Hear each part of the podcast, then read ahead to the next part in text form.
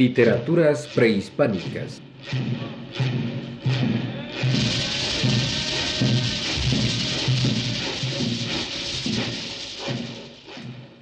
Señoras y señores, muy buenas noches.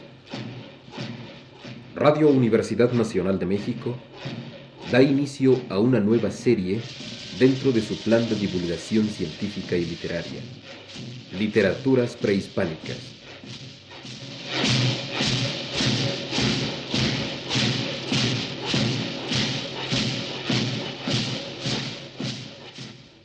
La elaboración y lectura de los textos está a cargo del doctor Miguel León Portilla, quien desde hace varios años ha venido distinguiéndose por sus ya numerosos estudios y publicaciones acerca de la cultura de los antiguos mexicanos. Es sumamente conocida su filosofía náhuatl estudiada en sus fuentes, libro con dos ediciones en castellano y traducido ya al inglés y al ruso, con el que empezó a darse a conocer en el campo científico de la antropología, así como su último e interesante libro, Los antiguos mexicanos a través de sus crónicas y cantares, donde por primera vez ensaya un recorrido histórico del México antiguo a través de los textos indígenas nahuas del siglo XVI. En la actualidad, el doctor Miguel León Portilla es director del Instituto Indigenista Interamericano y subdirector del Seminario de Cultura Náhuatl de la Universidad Nacional Autónoma de México.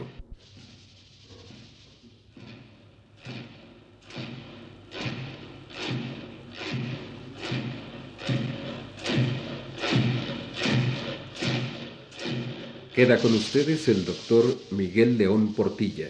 Al comenzar ahora esta serie de charlas sobre nuestras antiguas literaturas prehispánicas, conviene destacar de manera clara y concisa cuál es su origen y cuál su significación, no ya sólo para el México contemporáneo, sino para la historia de la cultura y del hombre en general.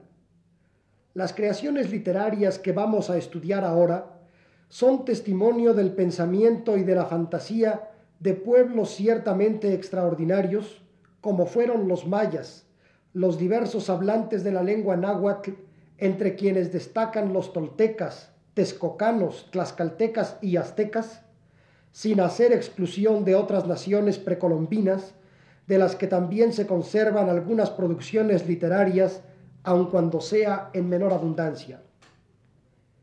Es esta la literatura de pueblos que vivieron por milenios aislados de todo contacto con el viejo mundo. Por esto sus creaciones literarias y su arte son algo distinto, tienen fisonomía inconfundible. Ofrecen además una posibilidad extraordinaria, la de estudiar al hombre como creador de cultura, con historia que es conciencia de sí mismo, en un contexto diferente del de las grandes civilizaciones de Asia y Europa. Y esto interesa no solo al mexicano y al latinoamericano actuales, que encuentran en lo indígena una de sus raíces culturales, sino al hombre universal preocupado por conocer toda manifestación de cultura superior, toda rendija abierta por otros humanos en el empeño de comprenderse a sí mismos y al mundo que los rodea. Como los arqueólogos han descubierto durante las últimas décadas incontables piezas del arte prehispánico, también los historiadores y filólogos han hallado en archivos y bibliotecas, principalmente de México, los Estados Unidos y Europa, numerosos textos en idioma indígena con narraciones históricas, mitos, himnos rituales, cantares épicos, líricos y auneróticos. El estudio y la publicación de no pocas de estas composiciones ha puesto de manifiesto que es posible hablar de literaturas prehispánicas. Para responder a la cuestión del origen de estas literaturas, es necesario que recordemos dos hechos fundamentales. La existencia de escritura en las culturas superiores del México antiguo y la presencia de un sistema educativo suficientemente organizado. Los escribanos prehispánicos valiéndose de diversas formas de escritura pictográfica, ideográfica y parcialmente fonética, pudieron consignar en los antiguos códices algo así como el esquema y los elementos fundamentales de su mitología, su calendario, la descripción de los atributos de sus dioses y del ritual religioso, la memoria de su vida social y política, la sucesión de sus gobernantes, de sus guerras, de sus triunfos y derrotas. Es cierto que al menos en función de los conocimientos que actualmente se tienen de esa escritura, no es posible afirmar que existan en los pocos códices que se conservan narraciones literarias en sentido estricto. Pero si se recuerda el modo como eran empleados esos códices en los centros prehispánicos de educación, por ejemplo, en los famosos Calmecac del mundo náhuatl, se podrá entonces entender la forma en que con la ayuda de esos libros de pinturas fueron apareciendo los textos literarios. Se sabe por el testimonio de conquistadores y cronistas misioneros que en los centros indígenas de educación los sacerdotes y maestros explicaban las pinturas de los códices, haciendo que los estudiantes fijaran literalmente en la memoria sus comentarios. En realidad se trataba de verdaderos discursos, unas veces de carácter moral, otras religiosos, históricos o poéticos. Así, si en los códices estaba como el núcleo de la enseñanza que se impartía, quedaba también en la memoria de los educandos que lo repetían hasta conservarlo fielmente, el comentario mucho más extenso recibido de labios del maestro. Al sobrevenir la conquista española, ocurrió respecto de estos textos memorizados un doble fenómeno. Por una parte, algunos indígenas tanto nahuas como de la familia maya, que habían estudiado en los centros de educación prehispánica y que posteriormente aprendieron el alfabeto latino, se interesaron por cuenta propia en consignar por escrito en su propio idioma indígena muchas de esas tradiciones y poemas que habían aprendido en sus días de estudiantes. Tal es el caso, por ejemplo, de algunos historiadores aztecas y tlatelolcas que hacia 1528, siete años después de la caída de la Ciudad de México, redactaron en idioma náhuatl los que hoy día se conocen como unos anales históricos de la nación mexicana. Otro tanto sucedió entre algunos sacerdotes y sabios del mundo maya, que también redactaron con el alfabeto castellano, pero en su propia lengua, maya, quiché o cachiquel, no pocas de sus antiguas leyendas y tradiciones. En diversas copias han llegado así hasta el presente los libros de Chilam Balam, el Popol Vuh y otros. Por otra parte, se recogieron también por escrito no pocos de esos textos tradicionales de origen prehispánico, gracias al empeño de algunos misioneros, entre los que destaca el gran fray Bernardino de Sahagún. Esta es la respuesta que cabe de dar acerca del origen y modo como llegaron hasta el presente los textos literarios del antiguo mundo indígena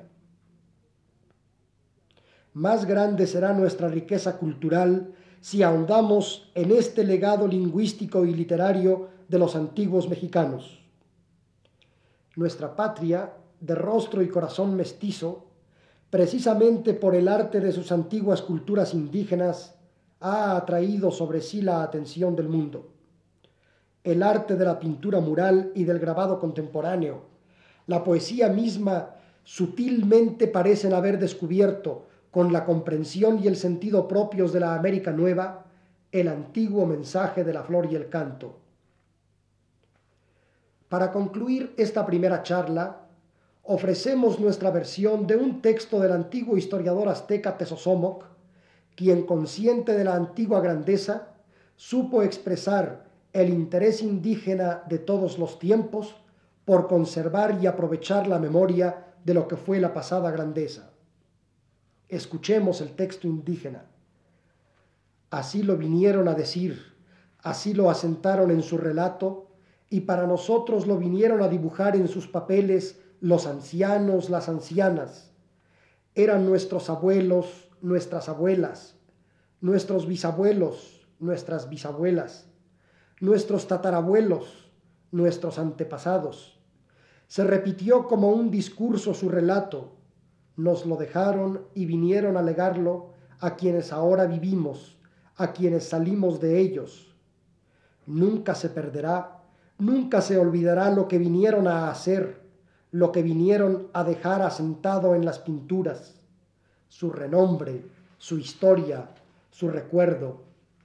Así en el porvenir siempre lo guardaremos, nosotros hijos de ellos, los nietos, hermanos, bisnietos, tataranietos, descendientes, quienes tenemos su sangre y color, lo vamos a decir, lo vamos a comunicar a quienes todavía vivirán, habrán de nacer, los hijos de los mexicas, los hijos de los tenochcas.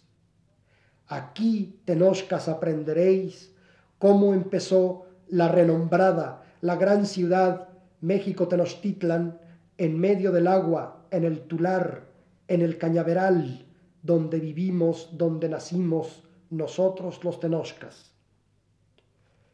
Los relatos, historias y poemas conservados así tan celosamente por los descendientes de los antiguos pueblos nahuas, mayas y otros, serán precisamente el objeto de nuestro estudio en las siguientes charlas acerca de lo que estamos llamando nuestras literaturas prehispánicas.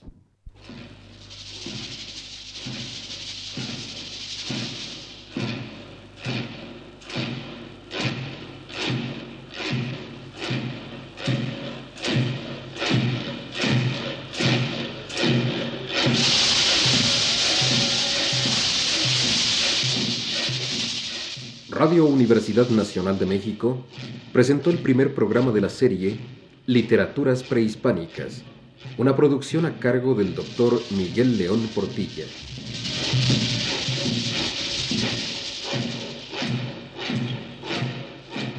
La invitación es para que escuchen ustedes el siguiente, el próximo lunes, a las 19 horas con 30 minutos, a través de las frecuencias de Radio Universidad de México.